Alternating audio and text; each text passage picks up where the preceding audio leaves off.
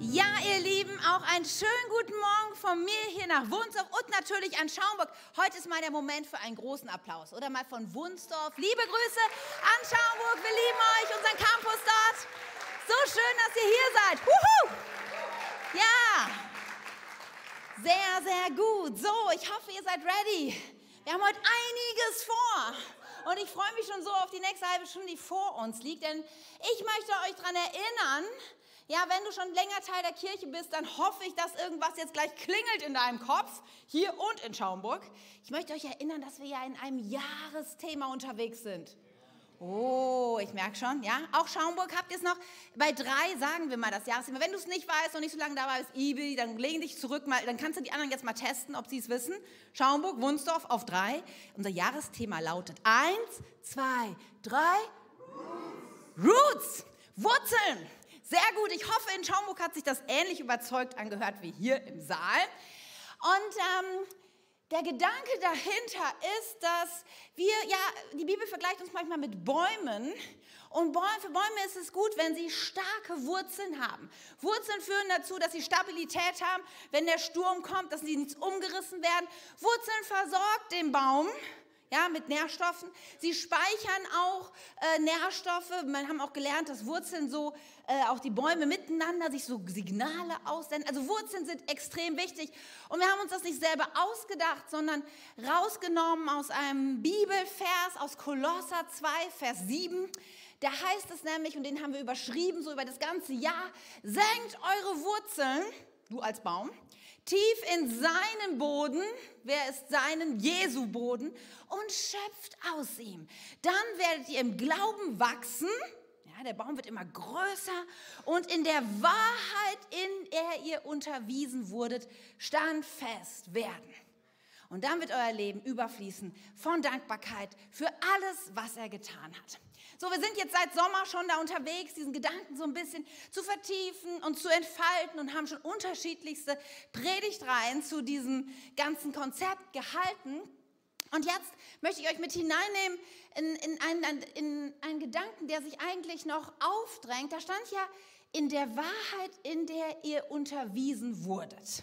Nun ist ja das ein Brief von Paulus geschrieben an die Kolosser im ersten Jahrhundert. Und ich glaube, es ist, ein, ist ganz wertvoll, mal zu überlegen, wie wurden Menschen damals unterwiesen und wie haben wir heute die Möglichkeit, etwas zu lernen und tiefer einzutauchen. Denn damals, und das ist wichtig zu verstehen, gab es noch keine Bibel. Damals gab es eigentlich auch überhaupt selten Bücher. Es gab Schriftrollen und die hatte man nicht so ein Schriftrollenregal, jeder bei sich zu Hause, sondern sie waren extrem kostbar. Ja, nur wenige Menschen besaßen Schriftrollen und die Juden damals, wo wurden sie unterwiesen? Natürlich im Tempel oder auch in den Synagogen, die sich damals schon gebildet hatten. Und da gab es Rabbis, die, die hatten dort in den Synagogen ähm, Schriftrollen, ja, die, die Tora oder auch die Propheten, die Psalmen. Und dann wurde das vorgelesen und ausgelegt. Es wurde viel mündlich weitergegeben, ja. Und, und auch Eltern haben den Kindern das eingeübt, ja, die Texte nachzusprechen, auswendig zu lernen. Das war die Art und Weise, wie unterwiesen wurde. Und auch, ich meine, den Text, den wir gerade gelesen haben, ist ja aus einem Brief. Und damals so in den ersten Gemeinden im ersten Jahrhundert, ja, ich meine, stell dir mal vor, da war Paulus, der hat die Gemeinde besucht und hat sie gelehrt und so und hat zu den Leuten gesprochen, so ähnlich wie ich jetzt zu euch spreche. Und dann ist er weg gewesen. Und dann war so ein bisschen, was hat er jetzt nochmal gesagt? Wie war das denn jetzt nochmal? Ja, man konnte ja nicht eben nachlesen, ja, weil man, man hatte auch keine Tonbandaufnahmen. Auch YouTube war noch nicht erfunden. So Mist, ja.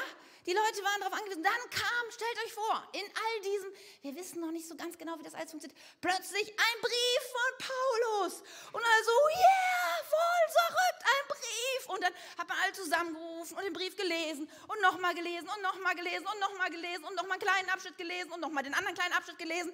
Und dann hat man gehört, in der anderen Gemeinde, die haben auch einen Brief von Paulus bekommen. Hey, wir tauschen die mal aus. Ja, können ja mal lesen, was ihr gelesen habt und ich lese mal, was du gelesen.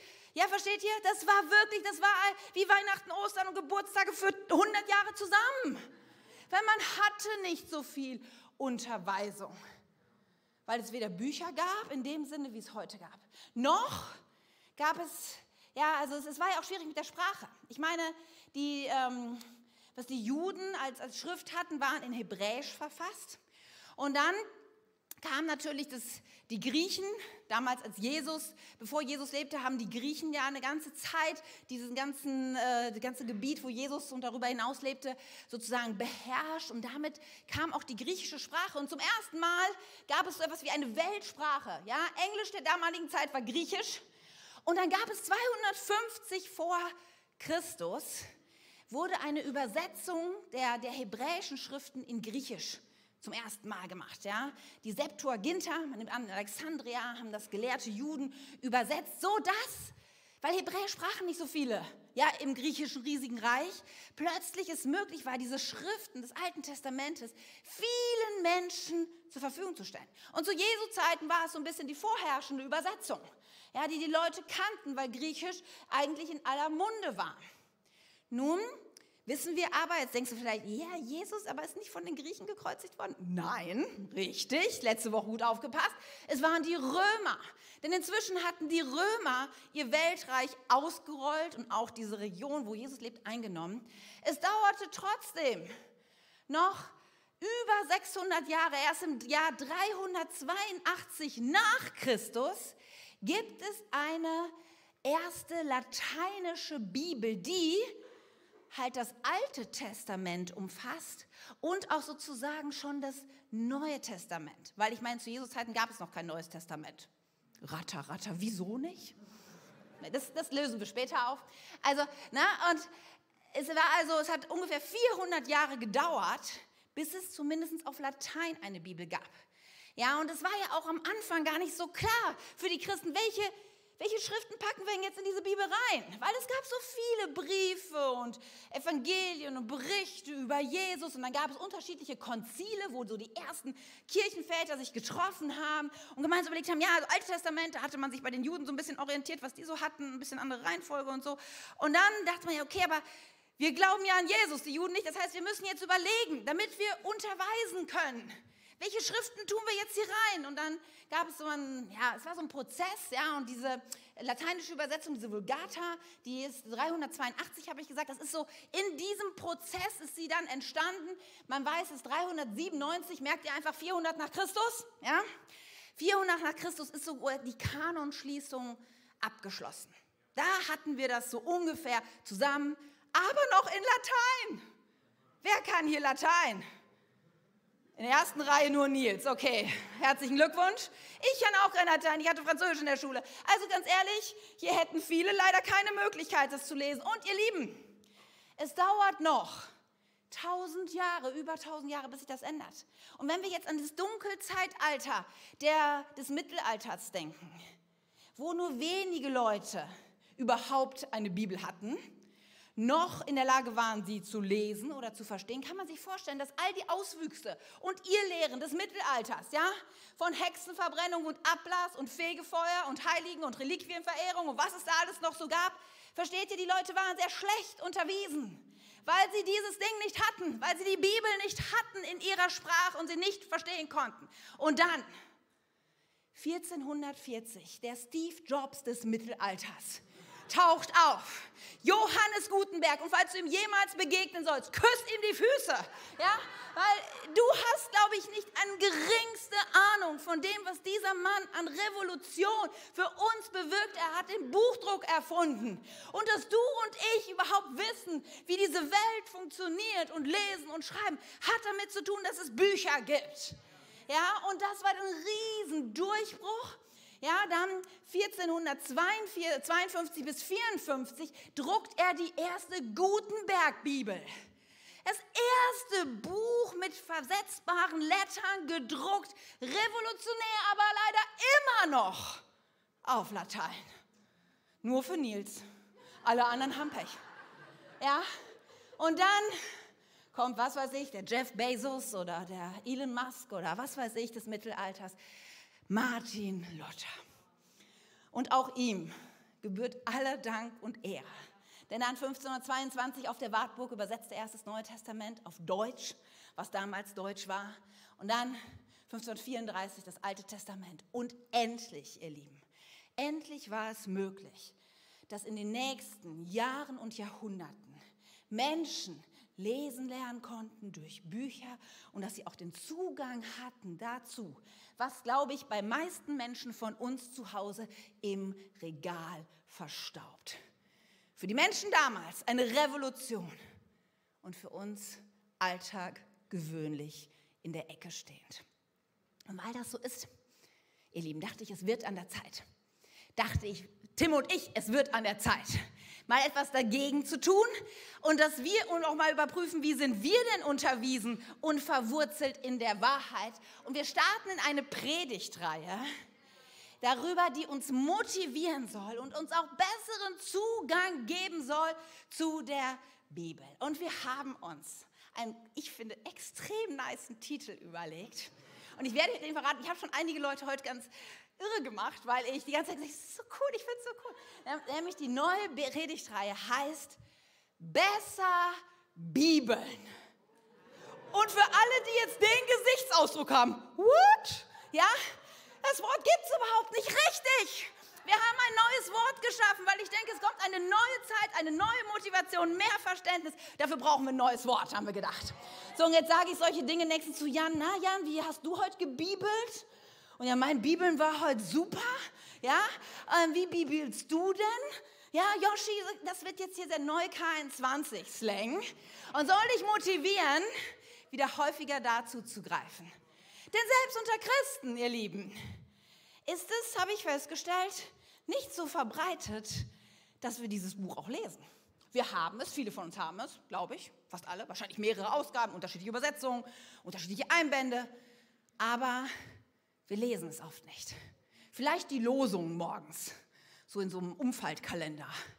Gute Sache, ist aber nur ein Streifen von dem, über was wir reden. Wisst ihr, derjenige, der den Psalm 119 geschrieben hat, und Hausaufgabe liest den mal, weil dieser Psalm, er tropft, er trieft nur so, ja, davon, wie wichtig es ist, das Wort Gottes zu lesen. Dieser Mann schreibt, ich freue mich über dein Wort, wie jemand, der einen großen Schatz findet. Drei Leute, yes, come on. Ja, ich weiß nicht, wie die Reaktion in Schaumburg ist, aber eigentlich müssen wir jetzt auf den Stühlen stehen und sagen, danke Jesus, wir haben eine Bibel. Aber da das nicht so ist, ich glaube, wir haben noch einiges aufzuholen, ihr Lieben, an neuer Leidenschaft, Motivation und Freude über das Wort Gottes. Und dieser erste Teil heißt, verwurzelt in der Wahrheit. Weil wenn wir nicht verwurzelt in der Wahrheit sind, oh Mann, der nächste Sturm, er haut uns um und das sollte uns nicht passieren. Okay? So, das war die Einleitung. Jetzt beten wir und dann geht's richtig los. Danke, Jesus. Ja, es ist so ein Schatz. Ey, wir leben im 21. Jahrhundert und wir haben, jeder hat die Möglichkeit, in diesem Land eine Bibel zu besitzen. In seiner Sprache, in verständlichem Deutsch. Jesus. Und ich danke dir so sehr dafür, dass das möglich ist, dass wir eine Quelle haben, die uns unterweist in deiner Wahrheit. Und ich bete so sehr, dass die nächsten Wochen, dass wir unsere Wurzeln so tief in deine Wahrheit eingraben, dass nichts und niemand uns umhauen kann. Ja, dass kein Sturm an uns zerrt und reißt, weil wir wissen, wer und was die Wahrheit ist. Amen. Amen. Ja, ich weiß nicht, vielleicht bist du hier und hast, oder auch in Schaumburg oder online, und du bist irgendwie so reingerutscht, eingeladen worden, glaubst gar nicht an Jesus und so, oder hast Fragen und so beim Glauben und denkst, okay, Bibel, habe ich wenig Ahnung drüber. So gut, dass du da bist. Und komm die nächsten Wochen, weil ich glaube, es werden sich viele Fragen klären, weil heute wollen wir ein bisschen erstmal eintauchen, warum brauchen wir diese Bibel überhaupt? Wozu eigentlich eine Bibel? Nun, meine ersten Bibelerfahrungen, die ähm, haben was mit Case the Court zu tun. So jetzt meine Frage, weil ich bin, ich bin 47, ich weiß, sehr alt. Gibt es hier außer mir Menschen, die wissen, wer Käse Court ist? Meine Tochter guckt regelmäßig, guckt ein bisschen verstört, die weiß es eigentlich auch. Äh, ja, die letzte Reihe weiß es. In Schaumburg wissen Leute, kennen Leute Käse Court? Ein niederländischer Maler. Und das bleibt unter uns. Das ist so eine, ich rede ein bisschen leiser. Äh, das ist so eine, so eine Bilderbibel für Kinder. Und die Bilder sind potthässlich. Ich verstehe das überhaupt nicht, ja? Aber ich bin damit groß geworden. Aber als Kind fand ich es irgendwie cool. Ihr könnt, googelt das mal heute mal, ja? Keste Kort, Kinderbibel. So ganz große Köpfe, so sehr simpel, einfach. Aber als Kind, ich habe es geliebt. Meine Mutter hat es mir jeden Abend vorgelesen. Unsere Kinder, der Matz Leonie? Nee, oh Mann. Ich habe es meinen Kindern vorgelesen, ja? Bartholomäus, der mit dem roten Kopf. Oh ja, jetzt, ja, so.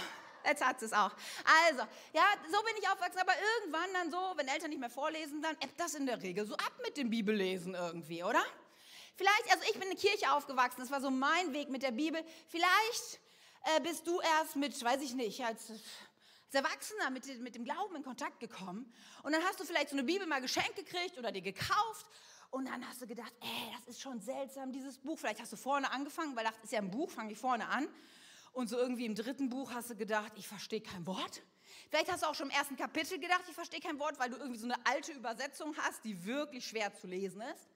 Vielleicht warst du der Typ, der gedacht hat, hm, ich guck mal, ich fange mal hinten an zu lesen, zu gucken, wie der Mörder ist. War auch sehr verstörend. Ich will es direkt auflösen. Schon im dritten Buch der Bibel steht, wer der Mörder ist. Ja, das wird sehr schnell aufgelöst im Wort Gottes. Da brauchst du nicht lange drauf zu warten. Deswegen, äh, das ist nicht die Geschichte so sehr. Vielleicht hast du dich gefragt, was ist es eigentlich? Zwei Teile. Altes Testament, zwei Drittel dieses Buches. Neues Testament, ein Drittel. Und Testament, wer ist eigentlich gestorben? Oder vielleicht fragst du dich, da sterben ganz schön viele Menschen drin, ja? Keine Ahnung, was dich so bewirkt, als du es gelesen hast. Aber ich glaube, bevor wir diese Fragen alle klären, wer wann stirbt, ist vielleicht wichtiger zu wissen, warum? Warum müssen wir das lesen? Wozu? Und dazu müssen wir mal eine Woche zurückspulen, denn Tim hat es so gut Ostersonntag erklärt und ich will euch mal ein bisschen noch mal mit hineinnehmen, denn er hat davon gesprochen und wir haben das ganze Osterwochenende darüber geredet, dass es so ist, als ob wir etwas geschenkt bekommen würden. Ja, da ein Haus in dem Anspiel, vielleicht wenn du hier warst, kannst du dich daran erinnern, oder wenn du es online geguckt hast.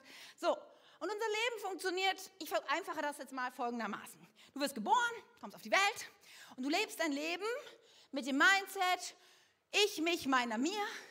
Ja, Hauptsache es geht mir gut, ich muss mich für mich kümmern. Ich, du hast Fragen wie, wo komme ich eigentlich her? Wo gehe ich eigentlich hin? Du merkst irgendwie, Dinge laufen vielleicht nicht so ganz rund in deinem Leben. Mit vielen Dingen kommst du nicht klar. Du, du hast vielleicht auch erlebt, Menschen haben dich verletzt. Da gibt es Dinge, die, die dein Leben irgendwie beeinflusst haben. Und dann, vielleicht, dass dich jemand einlädt in einen Gottesdienst, vielleicht kriegst du eine Bibel geschenkt, vielleicht guckst du irgendwo was bei YouTube oder so. Und dann bekommst du dieses Geschenk, Jesus. Dann lernst du ihn kennen und hörst, wow, da gibt es einen Gott, der Mensch wurde und der mir diese Fragen erklärt, wo ich herkomme, wo ich hingehe, wofür ich eigentlich lebe. Der, der will mir auch helfen, mein Leben zu leben. Ja, der erklärt mir alles ganz genau, was ich, wie, wie ich ein Leben leben kann, das, das dazu führt, dass ich so ein fester Baum werde, der Frucht bringt und nicht direkt umstürzt. So, und in diesem Moment, wie auch immer du das so für dich erlebst, ja, gibt es dieses Geschenk, hast du nur zwei Möglichkeiten. Und jetzt hör mir zu, es ist wichtig. Entweder oder, hat Tim gesagt. Du hast die Wahl, es ist ein Tausch. Du kannst nicht beides gehen. Es gibt nur zwei Wege. Du kriegst das Geschenk und jetzt entweder sagst du, wow, wow, dieses Geschenk ist so kostbar. Und du gehst diesen Weg mit Jesus in eine komplett andere Richtung. Mit Jesus, mit dem Geschenk und du gehst weiter und du entdeckst auf dem Weg mit Jesus, was da alles drin ist und was es bedeutet, mit Jesus zu leben.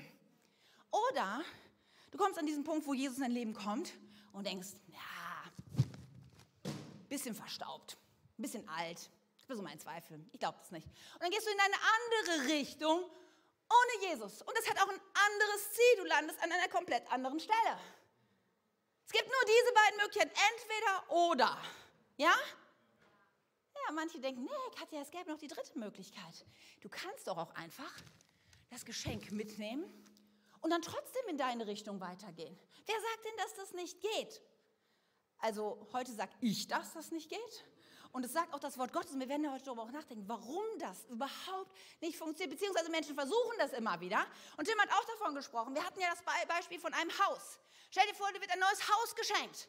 Und du musst dein altes Haus verlassen. So ist es auch mit diesem Geschenk. Ja, und das bedeutet, du willst umziehen.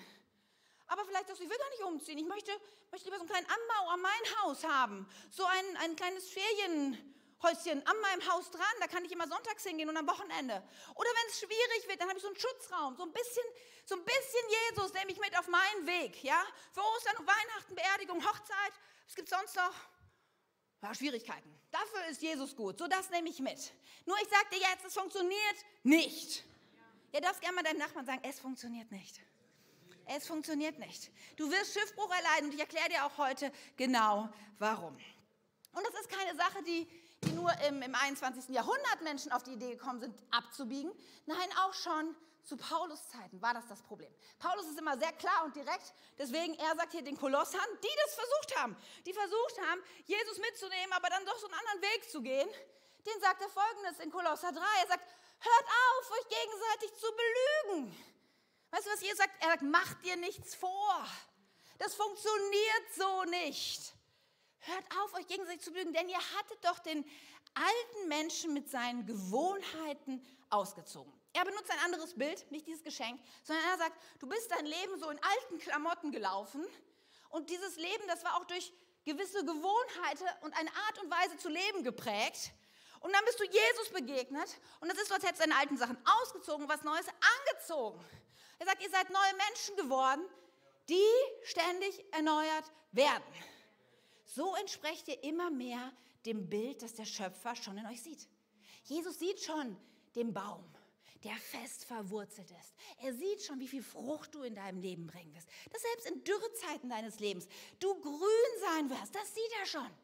So, und jetzt ist es so verrückt, weil das ist so ein bisschen kompliziert zu denken. In dem Moment, wo du sagst, Jesus, komm in mein Leben, da bist du neu. Zack. Und gleichzeitig wirst du ständig erneuert, während du auf diesem Weg mit Jesus bist. Ja, und es ist es ist wichtig zu verstehen, dass es ein Zustand ist und gleichzeitig ein Prozess, durch den wir laufen. Und es ist das Problem, dass wir die ganzen alten Gewohnheiten, ich meine, wir sind halt Kinder unserer Zeit.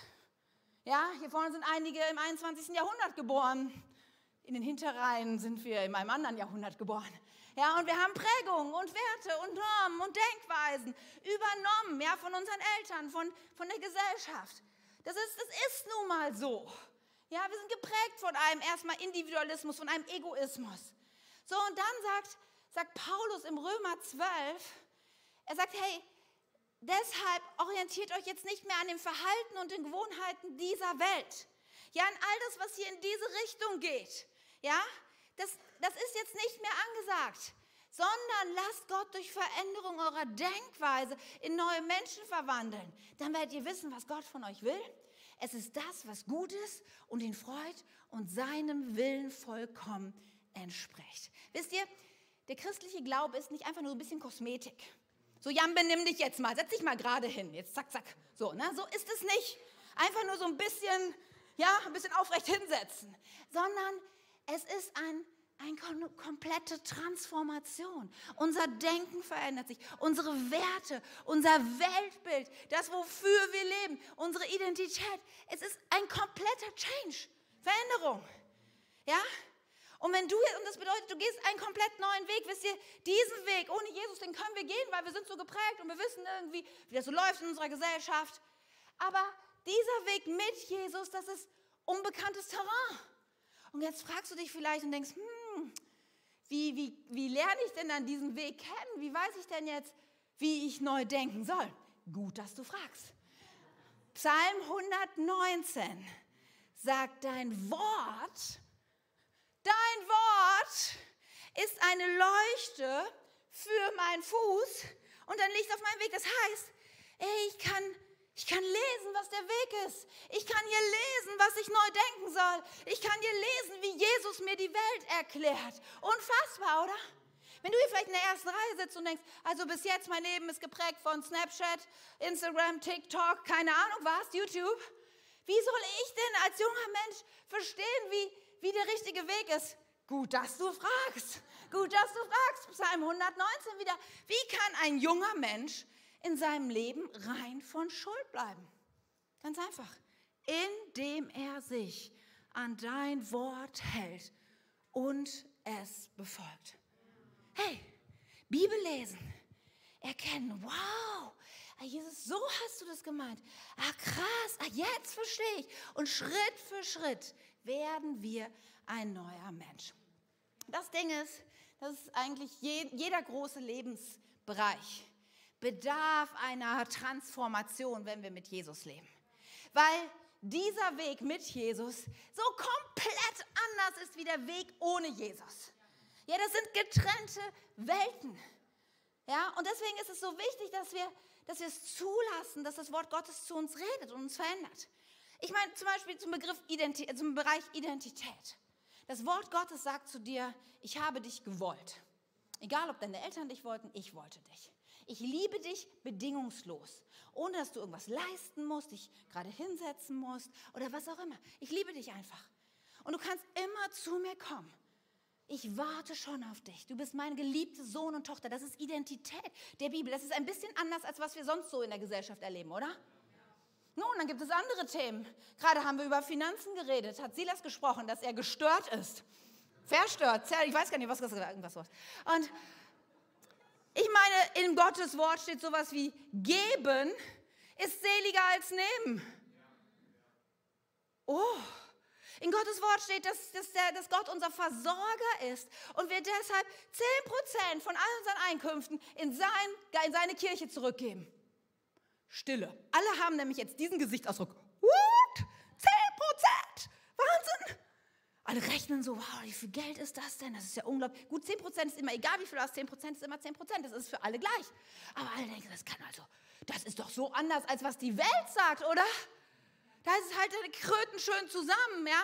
Und, und sei geizig und guck nicht. Großzügigkeit ist dieser Weg. Hey, das ist so anders.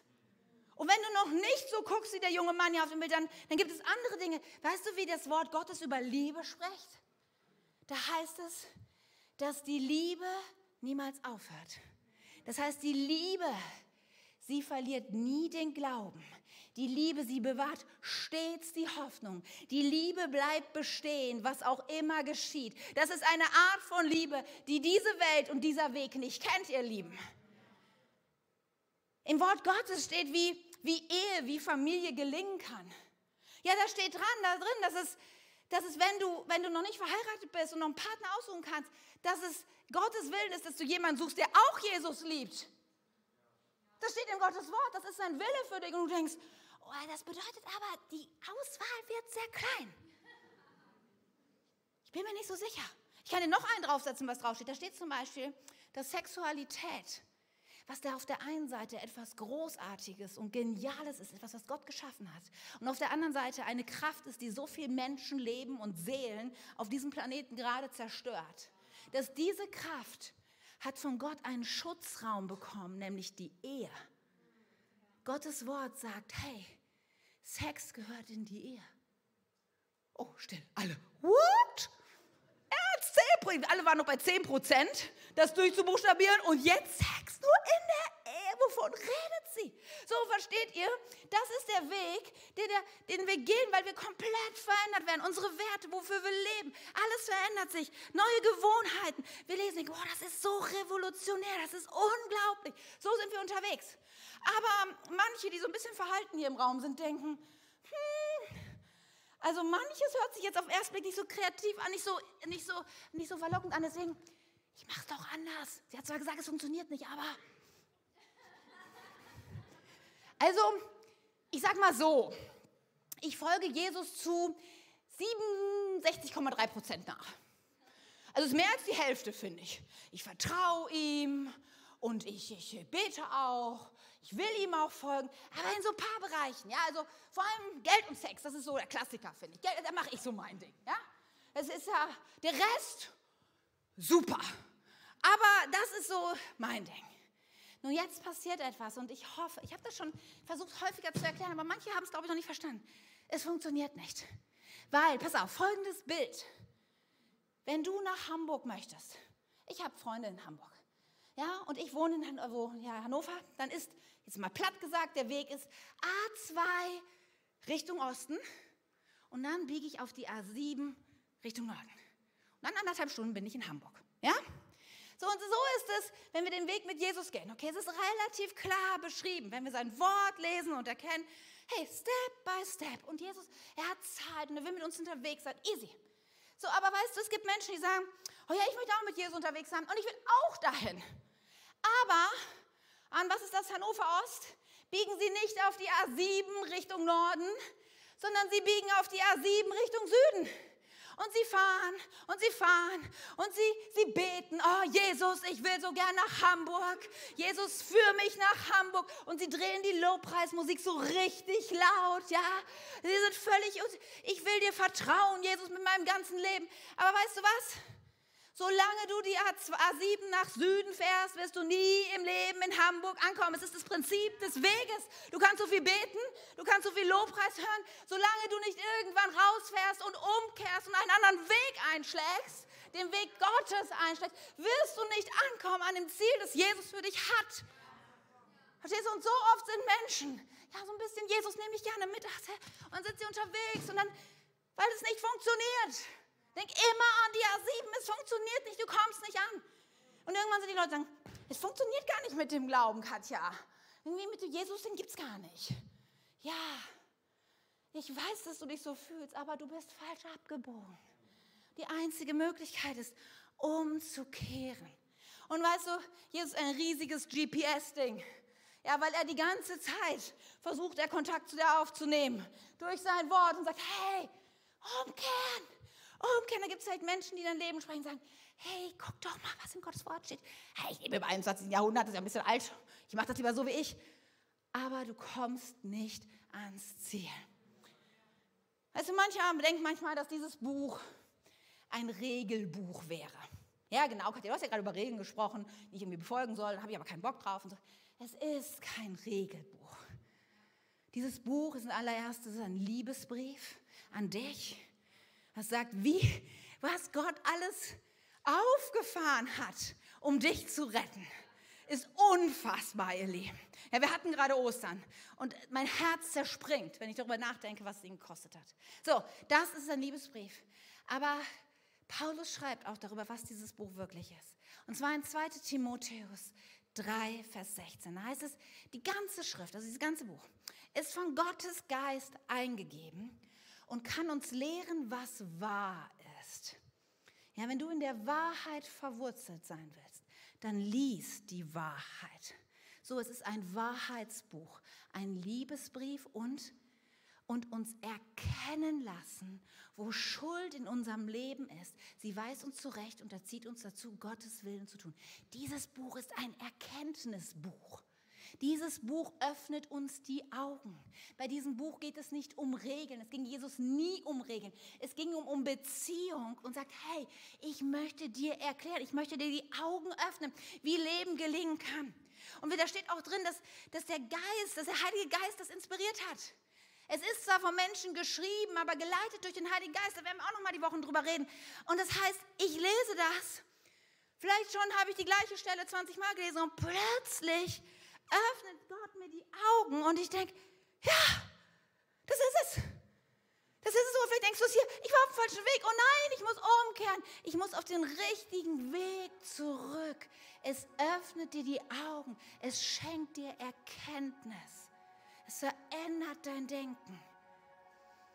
Wisst ihr, der, der Schreiber vom Psalm 119, wer auch immer das war, großartiger Mann, der hat geschrieben, ich habe viel freien Raum zu leben. Hört mir nochmal zu. Ich habe viel freien Raum zu leben, wenn ich mein Leben nach deinen Geboten ausrichte. Wisst ihr, es ist ein Geheimnis, was manche nicht verstehen.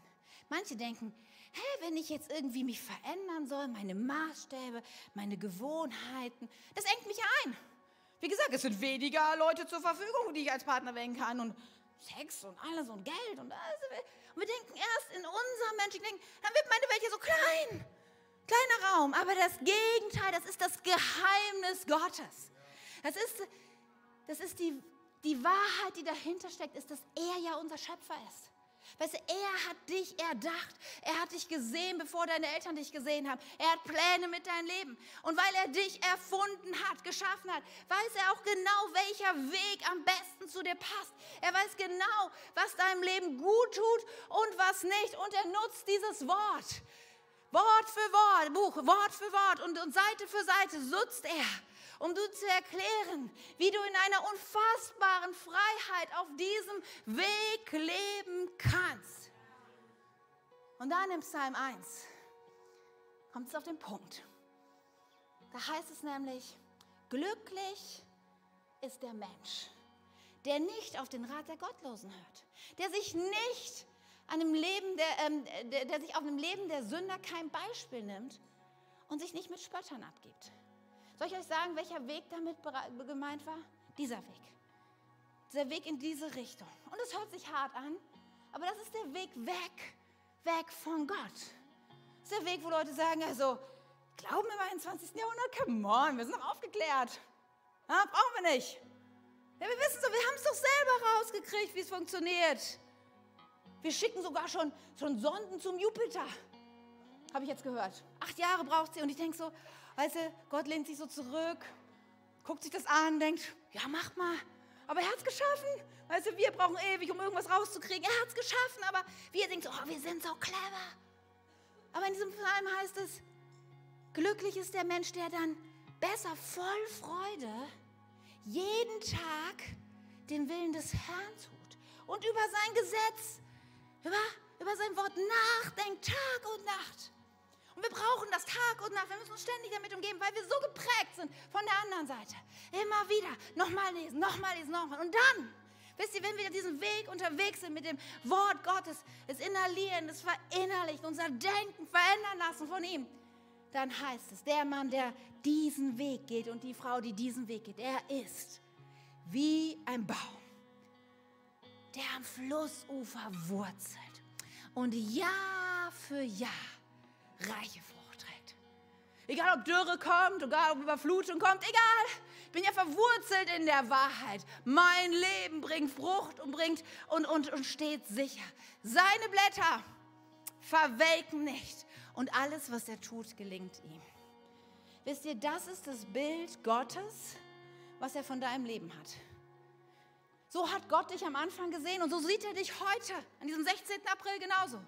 Er sieht diesen Baum und seine Einladung ist, besser Bibeln, besser Bibeln, mehr im Wort Gottes lesen, damit ich den Weg finde, damit ich zu diesem Baum werde. Stell dir das mal vor, was wird das für dich konkret bedeuten? Ein Baum zu sein, der verwurzelt in der Wahrheit ist. Ein Baum zu sein, welcher deiner Lebensbereiche ist gerade vertrocknet oder so, fühlt sich so dürr an. Wo denkst du, da ist gar keine Frucht in deinem Leben? Besser Bibeln, besser zum Wort Gottes zurückkommen, besser ganz nah, Tag für Tag an ihm dran sein. Denn das wird dein Denken, dein Herz verändern.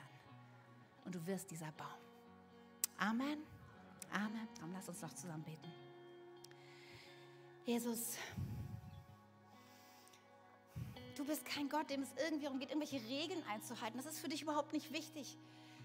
Aber du siehst uns als diesen Baum, der fest verwurzelt ist, der immer grün ist, der unendlich viel Frucht trägt, der dem nichts etwas anhaben kann. So siehst du jeden einzelnen Person hier und auch in Schaumburg. Das ist dein Bild von uns und du möchtest, dein Herzschlag ist, dass wir da hinein uns verändern. Du möchtest uns diesen Weg leiten durch dein Wort, dass das Wahrheit wird. Jesus, ich danke dir so sehr. Ich sage dir wirklich, dein Wort ist wie ein großer Schatz für uns. Und wir wollen uns jetzt auf diesen Weg machen. Wir wollen uns nicht ablenken lassen von dem anderen Weg, der manchmal so an uns reißt und zerrt und auch manchmal so attraktiv irgendwie erscheint. Jesus, nein, wir wollen diese nächsten Wochen nehmen und besser Bibeln, mehr Bibeln als jemals zuvor, tiefer eintauchen, mehr verstehen, neue, neue Blickwinkel kriegen. Wir wollen den Weg weitergehen mit dir. Deswegen wirke du in uns. Wirke, wir brauchen dich dafür. Schenke uns Erkenntnis. Offenbar uns deine Wahrheit. Wir machen dir Raum, Jesus. Wirke kommen. Lass uns nochmal aufstehen.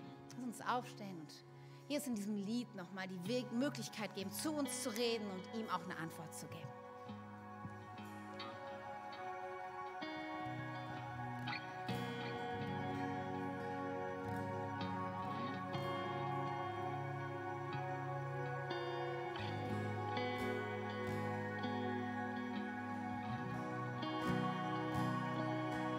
Ich schaffe Raum.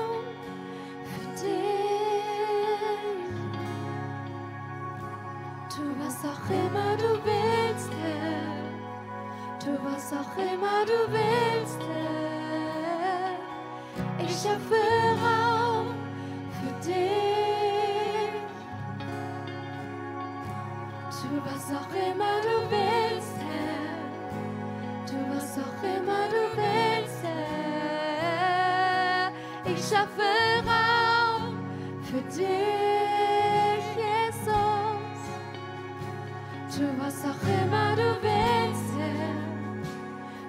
Tu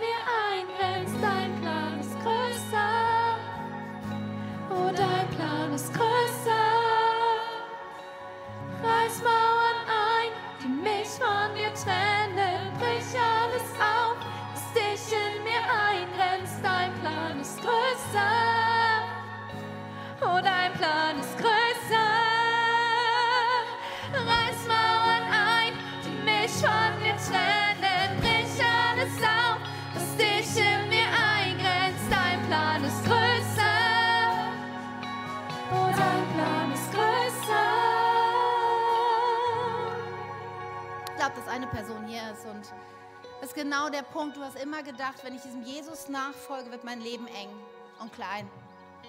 Aber der Gegenteil ist der Fall. Sein Plan ist größer. Er stellt deine Füße auf weiten Raum. Daher ist heute ein Moment umzukehren. Ja, du bist immer nur 67,3 Prozent. Aber Jesus hat dich nicht 67,3 Prozent gerettet, sondern vollständig und vollkommen. Und das ist etwas, wozu ich dich jetzt noch einladen möchte. Ich glaube, diesen Menschen im Raum, ja, und auch online dabei, du, du hast es halt versucht, diesen Weg zwar irgendwie mit Jesus zu gehen, aber eigentlich bist du deinen Weg weitergegangen und du hast klar geworden, ich muss umkehren. Und dann würde ich gerne jetzt gleich für dich beten. Ja, du bist mal mit Jesus gestartet, aber er war so im Schlepptau. Und heute musst du ein neues Bekenntnis machen. Du sollst die Nummer eins sein und ich will deinen Weg gehen. Und dann würde ich gleich gerne dir meine Wortelein, ein Gebet vorbeten, was du nachbeten kannst. Und das ist der Moment, wo du die Ausfahrt von der A7 nimmst und in die richtige Richtung umschwenkst. Aber vielleicht bist du auch heute hier und du stehst an diesem Punkt, wo du gerade erst verstanden hast, dass es da dieses Geschenk gibt. Ja, vielleicht ist dir es gar nicht bewusst geworden. Du hast schon mal von Gott und von Jesus und Kirche irgendwie gehört, aber dass es da einen Jesus gibt, der dich sieht, der ein Bild von deinem Leben hat, was großartig ist, was ein Leben ist, was einen Unterschied macht, was gesund ist, was grün ist, was lebendig ist, was einen weiten Raum hat zur Entwicklung und Freude und Kraft und Freiheit. Und du denkst, ja, also wenn es so ist, dann hätte ich gern dieses Leben. Und es kann sein, dass du eine Menge Fragen noch hast. Das ist völlig okay. Ich habe auch noch so manche Fragen. Aber es ist so wichtig, diesen ersten Schritt zu machen, das Geschenk zu nehmen und einzubiegen in diesen Weg, der dich dahin bringt, wo Jesus dich jetzt schon sieht. Und ich möchte uns einladen, einen Moment mal die Augen zu schließen hier im Saal. Weil es ein Moment ist zwischen dir und Jesus. Und er dir dieses Angebot macht, dir dieses Geschenk gibt, seine Hand ausstreckt. Und gleich in einem Augenblick mache ich dir Mut, wenn du sagst, vielleicht zum ersten Mal, vielleicht zum Umkehren, zum wiederholten Mal, muss ich diese Hand Jesus ergreifen. Dass du gleich in einem Moment deine Hand hebst.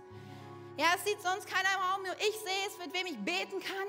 Und es ist vor allem ein Zeichen für dich, damit du weißt, ich habe es ernst gemeint. Ja, und ich sehe schon die erste Hand. Dankeschön. Es sind noch mehr Leute, die sagen, ich möchte diesem Jesus vielleicht zum allerersten oder wiederholten Mal mein Leben anvertrauen. Dann streck dich ihm jetzt entgegen.